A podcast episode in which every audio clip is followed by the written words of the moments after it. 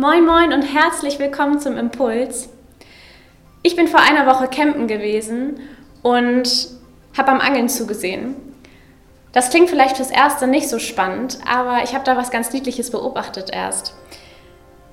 Eine Zeit lang konnte ich sehen, wie eine Entenmama mit ihrem Entenbaby umhergeschwommen ist und das Entenbaby neugierig auf diese Angelpose zugeschwommen ist, diese kleine Boje, die vorne im Wasser liegt und mit dem Schnabel dagegen gestupst hat und schnell zur Mama zurückgeschwommen ist. Später konnte ich allerdings auch sehen, wie diese Angelschnur auf dem Wasser lag und diese Entenmama die Schnur gesehen hat und vorsichtig drum herum geschwommen ist das Entenbaby aber, man kann es sich schon denken, ist durchgeschwommen, hat die Schnur nicht gesehen oder die Gefahr nicht erkannt und hat sich mit den Beinchen darin verheddert. Das Entenbaby ist wild umhergeschwommen und hat ganz laut gequiekt und gepiept und die Entenmama ist daneben geschwommen und hat genauso zurückgequiekt. Sie hat so lange gewartet, bis das Baby da wieder rausgekommen ist und daneben geschwommen.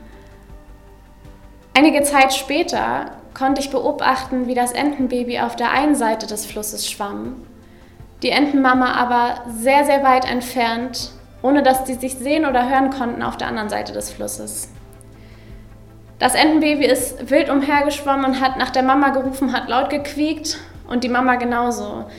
Die hat ihr Baby die ganze Zeit gesucht und hat genauso gequiekt und gepiept und nach einer Zeit haben sich beide gefunden und sind ganz fröhlich aufeinander zugeschwommen.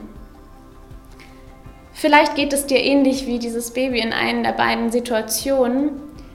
Vielleicht bist du gerade im Alltag irgendwo dabei, dich zu verheddern in so einer Angelschnur, weißt vielleicht nicht, wie du da rauskommst, bist dir nicht sicher, was du machen sollst.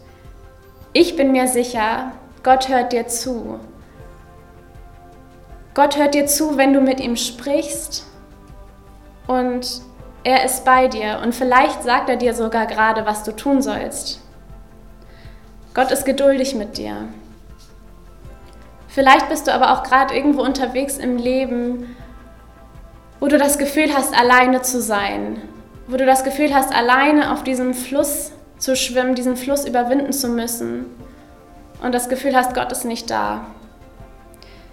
Ich glaube auch da fest daran, dass Gott in deiner Nähe ist, dass Gott bei dir ist und diese Entenmama auch irgendwie ist und wenn du verloren gegangen bist, nach dir sucht und nach dir ruft.